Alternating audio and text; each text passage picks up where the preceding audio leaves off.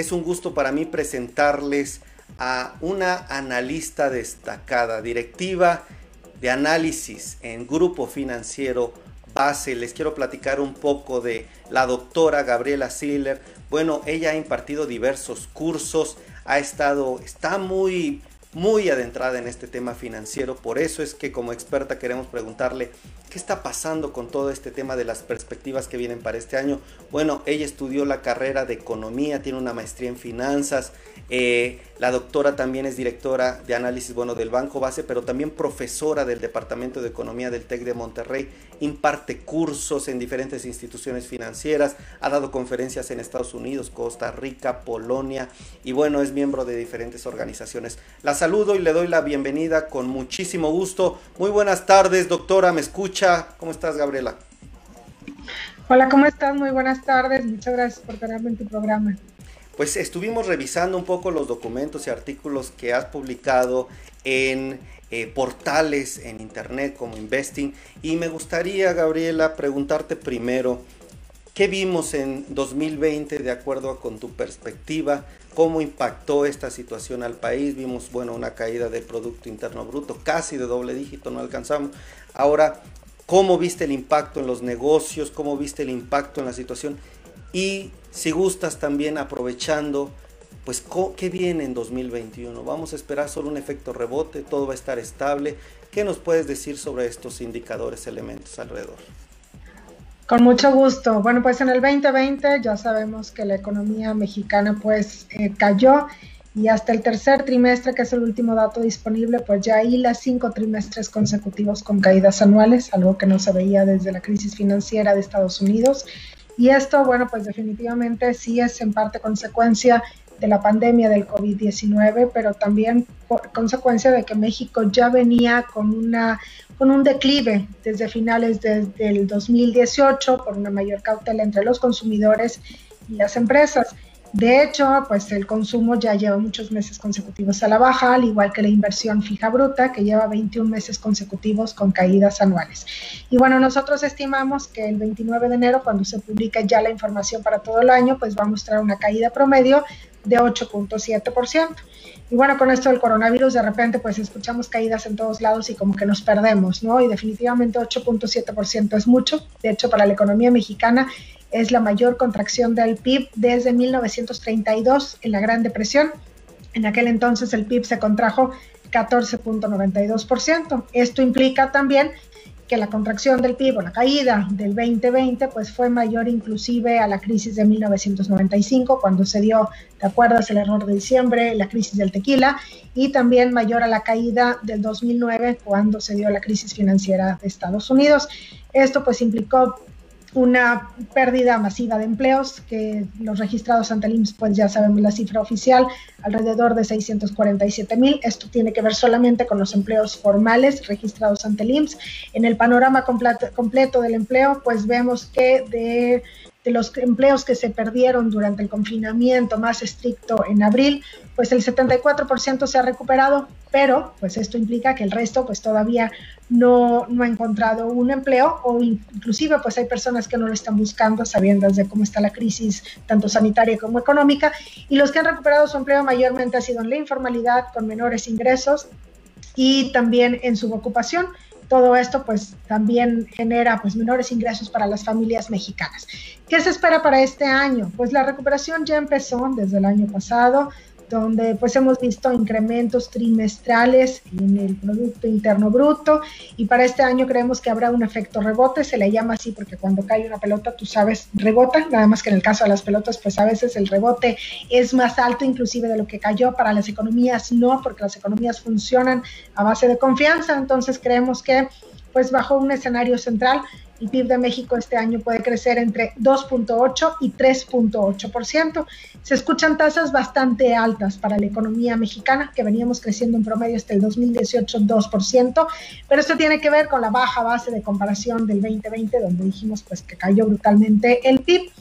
Ahora, inclusive, pues si nos vamos a la parte alta del rango, el crecimiento este del 3.8%, los crecimientos trimestrales serán muy pequeños, es decir, la recuperación económica es baja y si me voy a la parte baja del rango, al 2.8% inclusive, pues se contempla la posibilidad de una recuperación en W, esto es que cayó la economía mexicana, empezó a recuperarse y pudiera volver a caer no tan fuertemente como lo hizo en el segundo trimestre del año pasado, pero sí mostrar pequeños eh, decrecimientos trimestrales ¿Por qué pudiera pasar esto? Por los confinamientos, que sigue el número de infectados, de muertos y que siga la cautela también, porque esta es otra cosa, ¿no? En el caso de la economía mexicana, pues ya desde antes de la crisis del coronavirus se veía mucha cautela, mucho miedo, y entonces este miedo, ¿qué es lo que provoca entre los consumidores? Pues todos somos consumidores y sabemos que si tenemos miedo dejamos de comprar, ¿verdad? Y en el caso de las empresas, pues dejan de un lado proyectos de inversión, los aplazan y esto genera caídas en la inversión fija bruta. ¿Qué se podía haber hecho diferente? Pues, eh, pues en primer lugar creemos que en materia económica eh, pues hay solamente dos brazos de la política económica, de la política monetaria. Hemos visto recortes en la tasa de interés al Banco de México, que es eh, muy activo en su política monetaria, tratando, bueno, también de inyectar liquidez al sistema, pero del lado de la política fiscal, pues prácticamente ausente, ¿no? Donde México ha sido los países que ha dedicado un menor porcentaje de Producto Interno Bruto para la reactivación económica. Entonces, ¿qué se podría hacer? Bueno, pues a lo mejor reorientar recursos de los proyectos que son considerados estrella para esta administración, a lo mejor del tren Maya, dos bocas, dejarlos a, un lado y estos recursos orientarlos sobre todo para proyectos de infraestructura de menor plazo y aplicados a los estados donde se perdieron la mayor parte de, de los empleos, ¿no? Y bueno, por otro lado, pues si no se querían aplazar estos proyectos de inversión, no hubiera sido malo un mayor endeudamiento, sobre todo porque creemos que aun y cuando se incrementara momentáneamente la razón de deuda sobre Producto Interno Bruto, hubiera generado un crecimiento económico más rápido, una recuperación más rápida, porque también con el escenario central que hace un rato les comenté, con el efecto rebote, supongamos al 3.8%, y que luego crecemos a tasas de 1.5%, pues hasta el 2025 recuperaríamos el Producto Interno Bruto que se tenía antes de la crisis del coronavirus. Qué buenos datos nos da. La verdad es que incluso este análisis que nos hace sobre las decisiones y qué proyectos se pueden aplazar. Gracias porque lo haces con mucha claridad, Gabriela. Ahora te quiero preguntar lo siguiente. Eh, en Grupo Financiero Base, ¿tendrán alguna estimación del crecimiento del PIB para este año? También me gustaría saber em, eh, un poco los rangos que manejan, cuáles son los escenarios que ustedes prevén. Y bueno, ahorita continúo con la otra pregunta. Sí, claro que sí. Bueno, pues tenemos tres escenarios distintos porque pues mucho va a depender también de qué tan rápido vaya la vacunación, si, que, si sube o no la cautela, e inclusive también de parte de Estados Unidos, ¿no? Porque hay que recordar que México es una economía exportadora, el 80% va hacia Estados Unidos y Estados Unidos se está recuperando más rápidamente. Si allá aplican mayores estímulos fiscales, como lo ha dicho Joe Biden, pues esto también puede implicar un mayor crecimiento para México. Entonces, en el escenario central creemos que la economía mexicana crecerá alrededor de 3.8% en un efecto rebote este año y que los años posteriores pues a lo mejor regresaremos a tasas alrededor de 1.5%. Por ahí, escenario optimista podría ser el de la Secretaría de Hacienda que tiene en sus criterios de política, en los criterios económicos eh, de, este año y bueno, sería un crecimiento de 4.6% este año y para los años posteriores de 2%. Esto implica pues una recuperación completa en cuatro años, ¿no? Si bien nos va. Y en el escenario pesimista, pues creemos que solamente creceríamos alrededor de 2.5% este año, 1.5% en los años posteriores y que tomará entonces seis años la recuperación. Entonces, en resumen es, si bien nos va, en cuatro años podemos recuperar el PIB que se tenía antes de la crisis del coronavirus. Por supuesto que si esto lo llevamos a PIB per cápita, es decir, dividido entre la población, pues extiende mucho más, ¿verdad? Nos iríamos hasta el 2028 en el mejor de los casos. Interesante estos escenarios en uno de los más positivos para ustedes. Bueno, la OCDE está en 3.9%, esto están ligeramente abajo y, todo, y considerando este tema de la vacuna interesante. Para ir a la parte final de esta entrevista, Gabriela, en nuestros negocios, en la economía mexicana, ¿qué sectores van a ser los que todavía van a ser afectados o tú consideras que se va a ver un menor dinamismo y cuáles sectores podrían ya tener una ligera recuperación con todo este tema de la vacuna, si se toman algunas decisiones positivas, cómo estaría el balance de los sectores para este año y cómo ves que esto repercutiría en la sociedad? ¿Cuáles sectores? Pues los sectores que siguen altamente afectados es el sector servicios, definitivamente, porque es donde se tiene pues un mayor contacto ¿no? entre las personas. Eh, al interior de los, del sector servicios, pues todo lo que tiene que ver con esparcimiento es doblemente afectado porque siempre que hay, una, que hay una crisis económica, pues se considera de lujo y entonces se deja a un lado y ahora más con la crisis sanitaria por el coronavirus, pues este sector pues sigue, sigue muy a la baja, ¿no? Y creemos que va a tardar tiempo en recuperarse.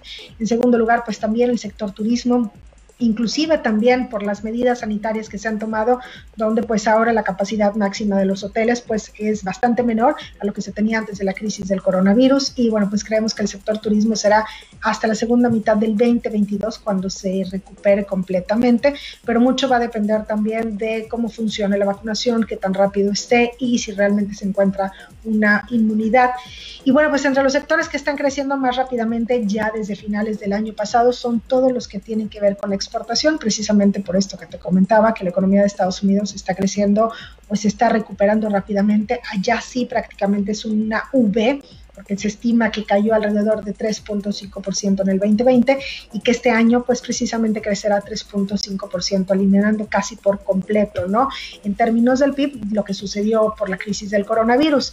Y bueno, pues en particular todo lo que tiene que ver con la industria automotriz más rápidamente se está recuperando. En diciembre, por ejemplo, inclusive vemos una, vimos una exportación alrededor de 20% mayor respecto a los niveles del 2019. Entonces, todo lo que va para demanda externa, particularmente para Estados Unidos, esto se está recuperando rápidamente. Y lo que tiene que ver con el sector servicios, esparcimiento, eh, turismo y restaurantes eh, son los sectores más afectados. Por eso es que se habla en la economía mexicana de una recuperación en forma de K, donde pues hay sectores que van para arriba y hay sectores que todavía siguen a la baja. Muy bien, y sobre todo qué grave situación, porque, bueno, en caso del turismo nos dices hasta la segunda mitad, pero de 2022, ni siquiera este año. Bueno, la verdad es que muy, muy interesante este comentario.